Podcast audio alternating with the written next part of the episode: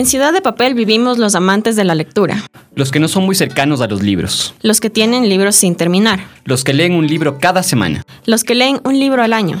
Los que no han leído hace mucho tiempo. Y los que quieren empezar a leer. Soy Gabriel Flores. Y yo, Gabriela Castellanos, y les invitamos a unirse a nuestro Club de Lectura, el primer podcast literario producido por un diario ecuatoriano. Creamos este espacio para compartir con ustedes lo que más nos gusta. Los, libros.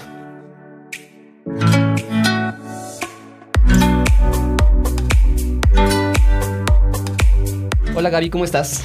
Hola Gabriel, hola amigos, gracias por acompañarnos en el segundo episodio de Ciudad de Papel. Antes de empezar, queremos invitarles a unirse a nuestro grupo en Facebook en donde podrán acceder a contenido exclusivo. Pueden encontrarnos como arroba revista familia, en Instagram estamos como arroba revista familia S y en Twitter como arroba sección cultura. Bueno amigos, lo prometido es deuda. Hoy estamos con José Hidalgo Payares, el autor de El Manual de la Derrota. Este fue el libro que elegimos para el mes de agosto. José Hidalgo Payares ha publicado algunos libros de cuentos como La vida oscura 2003, con el que obtuvo una mención de honor en el premio Joaquín Gallegos Lara, e Historias cercanas 2005, con el que ganó el premio Joaquín Gallegos Lara. También ha publicado novelas como Sábados de Fútbol en 2007 y La Búsqueda en el 2013. Con este último fue finalista en el Premio en Cine de Plata de España. Actualmente es director general de la Corporación Estudios para el Desarrollo y columnista de Economía y Política. El Manual de la Derrota, amigos que nos escuchan, es un libro que está dividido en 13 relatos y fue publicado por la editorial independiente ecuatoriana Festina Lente. Hola José, bienvenido al club. Gracias por estar con nosotros. Hola Gabriela, hola Gabriel, muchas gracias por la invitación. Gracias por venir, José. Bueno, iniciemos entonces con el manual de la derrota. José, nos habías comentado que, bueno, este es un poco eh, continuar con este hilo que ya tenías en los otros textos que habías publicado, en el que el tema central, el eje que alrededor del que giran todos estos relatos es la derrota. ¿Qué es para ti el fracaso, la derrota? ¿Por qué es tan importante este tema? Bueno, primero la, derrota o el fracaso es un tema cotidiano, ¿no? Es algo que se nos puede dar todos los días en pequeña escala o a gran escala. Podemos sufrir un traspié de que se nos perdió el celular o nos robaron el celular en la ecovía o una cosa ya mucho más importante, digamos, como que nos detectaron una enfermedad terminal o a un, a un ser cercano le detectaron una enfermedad terminal y cómo afrontar eso. Eh, lo que este, este hilo conductor que une a los tres cuentos de relatos y yo diría que también a las, a las dos novelas cortas que he publicado, no es algo que busco conscientemente, ¿sí? Entonces es, es un tema un poco que se me impone, no necesariamente siempre en las mismas tramas. O sea, puede ser, como digo, una derrota de una muerte o una derrota de una cosa mucho más superficial, pero por lo general se me dan con más facilidad estos personajes un poco grises, eh, a veces fracasados, y otras veces otros que tienen aires o que quisieran darse a sí mismos aires de grandeza y que resultan que no son lo que ellos mismos creían, creían ser. Entonces es, como para eh, responder a la pregunta un poco más corto, no algo que necesariamente sea una gran derrota. Yo perdí la final del Mundial de Fútbol, sino una cosa que se puede dar en el día a día y que me interesa como experiencia y como el efecto que causa en, los, en quienes la sufren. José, eh, yo tenía una, una inquietud y es si estas derrotas y estos derrotados, estos seres derrotados que aparecen en estos 13 relatos, eh, tienen alguna conexión con experiencias personales? A ver, hay unos cuentos que son más, más autobiográficos que otros. Este, a ver, este libro en general es mucho menos autobiográfico que las dos novelas, sobre todo. Las dos novelas y especialmente la búsqueda en la cual sí jugué con el hecho de que el lector crea que soy yo el que está contando mi experiencia personal, cosa que no, no es necesariamente así. Ahí mi mujer y yo sabemos que hay de verdad y que no, y que no hay de verdad. Eh, en este caso hay un personaje, por ejemplo, eh, lo que hablábamos antes de, iniciar el programa, en el cuento Carta de Papá, que es padre de gemelos. Eh, yo soy padre de gemelos, más o menos de la edad en la que se entiende que están esos niños al momento de recibir la carta de su padre. Eh, entonces, por ejemplo, ese es un cuento al que le tengo un cariño especial. Los graduados también tiene algo de mí, no en el sentido de una experiencia personal necesariamente, porque en ese caso más bien el protagonista ya es igual un padre de familia, pero de un hijo único de que le calculamos, no sé, unos 18, 19 años.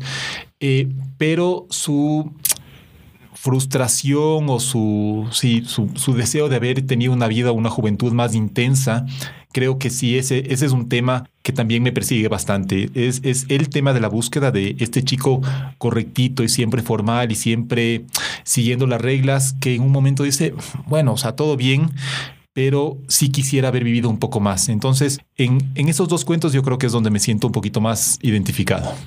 Y bueno, en, precisamente en este, en el tema, en el tema de, de, de la derrota que atraviesa todos estos diferentes personajes en, los, en estos relatos, hay algo en particular que nos llama la atención y es que, como tú mismo decías al inicio, son temas de la vida cotidiana. Son cuestiones que pasan no solamente las tragedias más grandes de la vida, sino en el día a día. Entonces creo que es súper importante el el, el, reconocer también eh, que este libro es muy cercano a nosotros, ¿no? que nos, nos, resulta más fácil identificarnos con los personajes, con las situaciones, incluso con el lenguaje, porque tú mismo nos habías comentado que aunque no queda ahí precisamente muy explícito, los relatos se dan en una cotidianidad, en un espacio conocido como vendría a ser Quito. Sí, ahí es también, a ver, eh, los, los autores que más me yo diría mis autores de cabecera, eh, tal vez ahora ya son un poco, es un poco más grande la lista, pero los que me marcaron como lector sobre todo eran Borges y Onetti. Eh, y entre los dos, ahora lo siento más cercano incluso a Onetti, no en el sentido de que escriba con la calidad que, que, que, lo hacía, pero que sus cuentos me llegan más. Borges es, obviamente fue un genio, tal vez el mejor escritor de lengua castellana de los últimos 200 años, pero ese, esos cuentos a veces un poco complicados, con una erudición evidente, lo siento un poquito más lejano como lector, o sea, de lo que me gusta leer, que las experiencias de estas crudas de Onetti, de personajes que también uno puede sentir como cercanos. Hay, por ejemplo, en El infierno tan temido, este tipo que recibe las cartas de su exmujer, o en El posible Baldi, por ejemplo, un tipo, ese cuento a mí me encanta, y es un tipo, más o menos lo que les venía diciendo antes, que siente que cumple todo en regla y de repente se encuentra con una mujer que a, la cual al parecer alguien le estaba persiguiendo, y el tipo se inventa una biografía. Eh, entonces se presenta a sí mismo como alguien que obviamente no es, pero que uno piensa o no, y de hecho queda claro en el cuento que quisiera haber sido. Entonces, eh, esos cuentos a mí me, me gustan muchísimo y careciendo de los recursos poéticos que tiene Onetti, he buscado dar fuerza sobre todo el tema de la verosimilitud. O sea, que los cuentos se sientan como, como reales, que el, que el, lector se sienta cercano a los personajes y para eso es lo que el tema del lenguaje me resulta tan importante, que no sea un español neutro, sino que sabiendo que igual un lector por ahí, digamos, si tuviera la suerte de que el libro llegue a México o Argentina, uh -huh. creo que se pueden entender los relatos, pero con una identidad claramente marcada de que están ambientados en el Ecuador, sin que eso, insisto, sea necesariamente un limitante para que lo lean en otros países. José, y esa vida cotidiana no es una vida cotidiana que está atravesada por cosas solamente lindas o, positivas, sino también por cosas desagradables, o sea, como la vida cotidiana real, como, como, la vivimos a diario. Eh, hay una intención en, en, tu escritura, José, y en este libro de, de bajar... Eh, de esta idea de los grandes relatos y más bien enfocarnos en, en esta vida del, del, día a día que a muchos nos parece a ratos aburrida, tediosa, pero que tiene sus momentos eh, de, tensión. Que, de tensión que nos sacan, nos sacan como nos pueden sacar sonrisas, también nos pueden sacar lágrimas. Sí, lo, lo que yo buscaría en realidad es que el lector se quede sobre todo con la reacción de los personajes frente a esos eventos. Si es que un lector puede sentir que un cuento, digamos, le tocó una fibra que tal vez la sienta como, o sea, a mí me pudo haber pasado algo similar o yo habría reaccionado de la misma manera ante una muerte, ante una enfermedad, ante un aborto, o sea, la cantidad de, de, eventos que se, que se narran en el cuento, yo con eso me doy por satisfecho, con que el lector sienta primero que el, el, cuento lo conmueve, ya sea de manera positiva o negativa, le saca una sonrisa porque no todo es tan negro en el, uh -huh. en el libro, o le, le, entristece, es porque ya sintió cierta afinidad con los personajes. Uh -huh. Entonces, lo que yo busco es justamente sabiendo que la vida no es color de rosa para, para nadie, o, o tal vez para, para muy pocos, eh, describir esos momentos que a veces nos, marcan como persona, no tanto por el evento en sí, sino por la manera en que reaccionamos a ese, a ese, a ese acontecimiento. Una de las, de las formas que tú uh, utilizas para quitarle esta oscuridad a los relatos o este halo de oscuridad es precisamente el juego del humor. Cuéntanos un poco sobre, y no es un, un humor eh, facilón, sino es este, este humor, Hasta negro, este humor negro que a uno le, en realidad le hace, le hace sonreír cuando está leyendo uno de los relatos. Sí, primero es un poco un intento por balancear el libro, ¿no? Que no sea un libro del que salgo queriendo irme a pegar los tragos para, para olvidar, eh, sino que sea un poco balanceado porque además la vida también es así. Yo creo que incluso las personas que tienen una vida totalmente triste y negra y con acontecimientos gravísimos, tienen sus momentos de luz. Incluso las personas que tienen, por ejemplo, depresiones fuertes también tienen sus momentos de, de luz. Entonces no quería que el libro también fuera todo, todo oscuro. Y por otro lado, también otro autor que es eh, un referente para mí es Mario Vargas Llosa, que tiene un manejo y que no se lo conoce tanto como eso, pero es, tiene un manejo del humor en algunos cuentos, digamos en Pantaleón y las visitadoras o en La tía Julia y el escribidor, que es, a mí me parece fuera de serie. Realmente creo que es uno de, las, de los grandes méritos de Vargas Llosa en esos libros y muchas veces no, no es tan conocido por eso, sino más bien por la estructura de sus, de sus novelas. Entonces, sabiendo que tampoco es algo que se me da muy fácilmente, traté de moderarlo a lo mínimo indispensable para que tampoco quede como no caer en el ridículo, digamos, de, tratar de forzar una sonrisa y con eso más bien pasar al, al extremo del cuento medio soquete.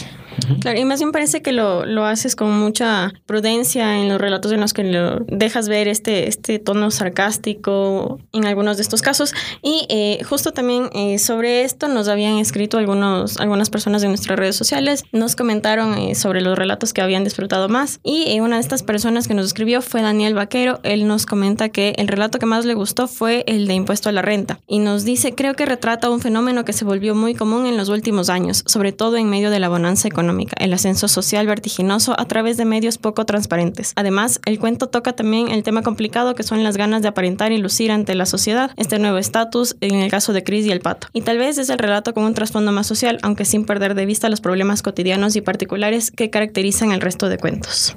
Creo que este es eh, este, este de impuesto a la renta a mí me parece es uno de los que lo tiene todo a la final. Tiene esta parte de humor, también tiene eh, la parte de la reflexión. Eh, no sé, Gabriel, cuéntame. También yo yo creo que tiene este tema de la, eh, la búsqueda de la aceptación, que es uno de los, de, de, la, de los motivos que creemos que atraviesa, que atraviesan todos estos 13 relatos. Por ejemplo, está el padre que quiere ser aceptado por sus hijos, el compañero de, colegio que quiere ser aceptado por, eh, por sus amigos luego de muchos años. Está el tema del, yerno que quiere hacer... Ganarse a, los suegros. Eh, ganarse a, los suegros. Y el claro... trabajador en la empresa. El trabajador en la empresa. Entonces, José, cuéntanos un poco cómo ves en tus relatos este tema de la búsqueda de la aceptación de los personajes. Ahí, por ejemplo, hay una, una que a mí me encanta, una cuando se le da una interpretación al, a los cuentos que uno ni siquiera había tenido en cuenta al momento de, escribirlos. Y claro, ustedes ahora que me dicen el trabajador en la empresa, el, el yerno con los suegros, el amigo con sus compañeros, en realidad sí son muchos los personajes que buscan sentirse aceptados y es justamente, creo yo, un modo en que quieren salir de las derrotas cotidianas que viven. En, en el caso de, de, Impuesto a la Renta y del comentario que, que leíste, Gabriela, hay justamente, y uno podría interpretar que, por ejemplo, este afán que tiene eh, Pato por invitar siempre, ¿no es cierto? Le invita a la comida, le invita al estadio, le invita a las bielas, le invitan a la casa, es, por un lado, tal vez tratar de ganarse al, al amigo periodista, sabiendo que es periodista de investigación y que él ha cometido, bueno, ya no entré en, mayores detalles del, del cuento, eh, pero en ese cuento en particular, antes de volver al tema de la, de la aceptación, eh, a mí lo que, obviamente, feo que yo diga esto como, siendo el, que escribió,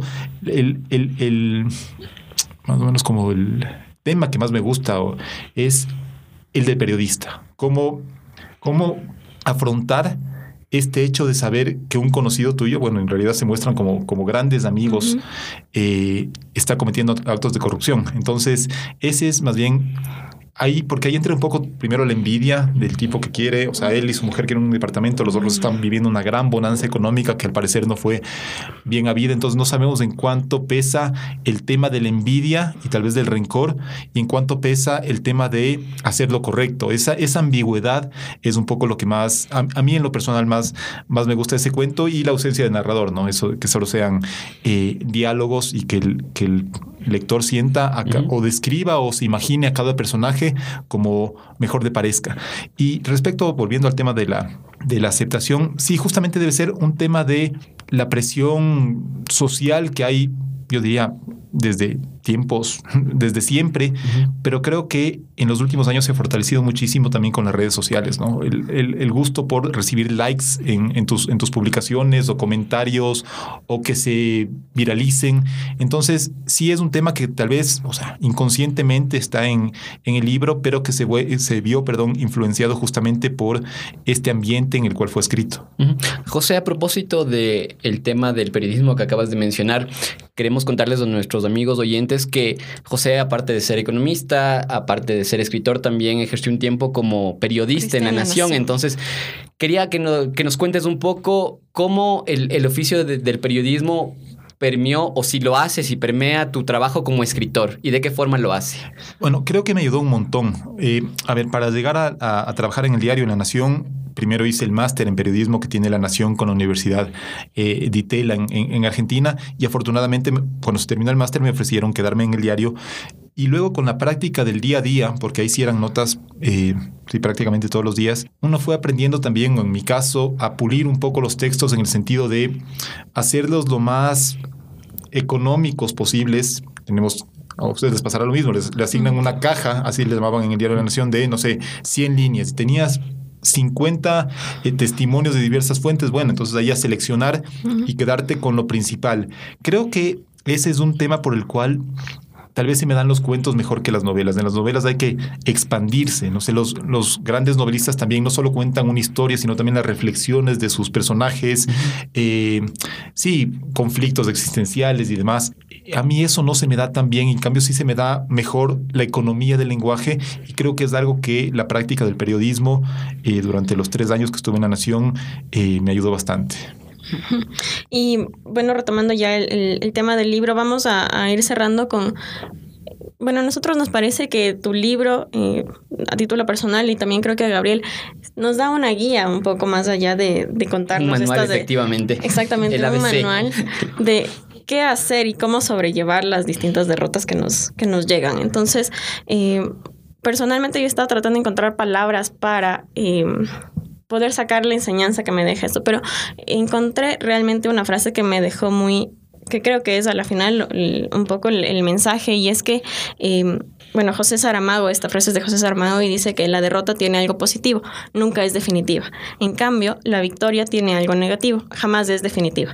Entonces, es un poco eso, ¿no? Nunca o sea, no, las, las, derrotas de la final, los fracasos que tenemos en la vida no son eternos, así como las victorias que tengamos. Sí, eh, bueno, evidentemente en el, en el cuento no va a haber ningún ningún mensaje, digamos, no...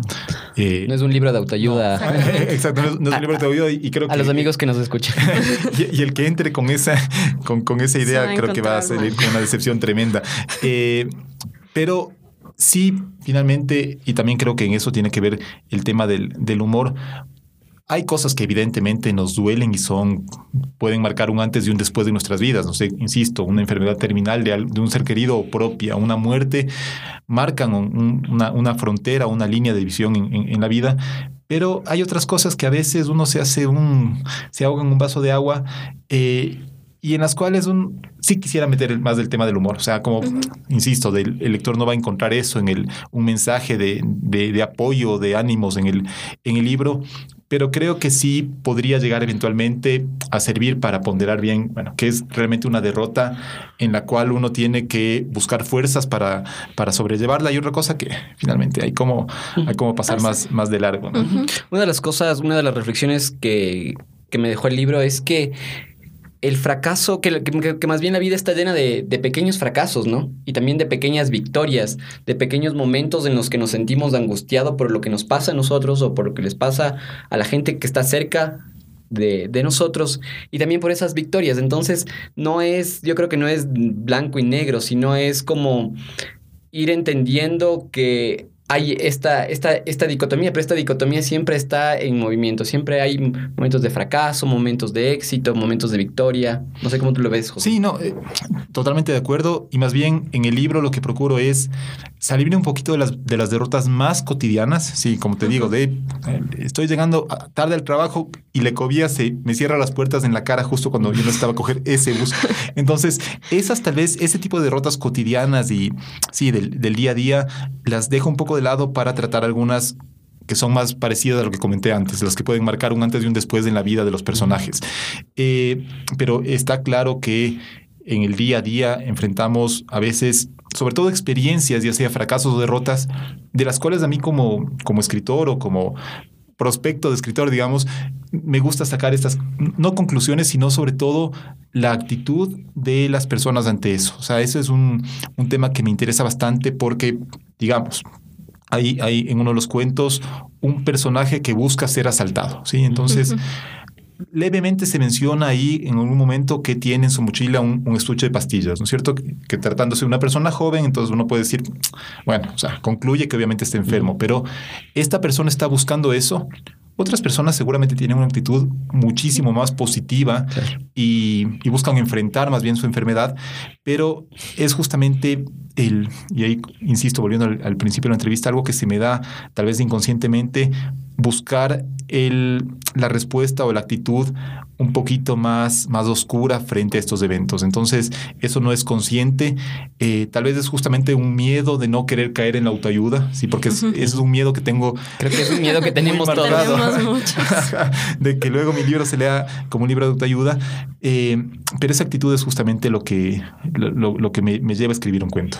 Bueno amigos, muchas gracias por llegar hasta el final de este episodio. No nos queremos despedir sin antes agradecer a José por estar aquí y en esta ocasión queremos pedirle que nos cuente un poco sobre los libros que está leyendo ahora para recomendar a nuestros oyentes. Bueno, eh, acabo de terminar dos libros porque por lo general trato de ir intercalando cuento con novela o cuento con crónica.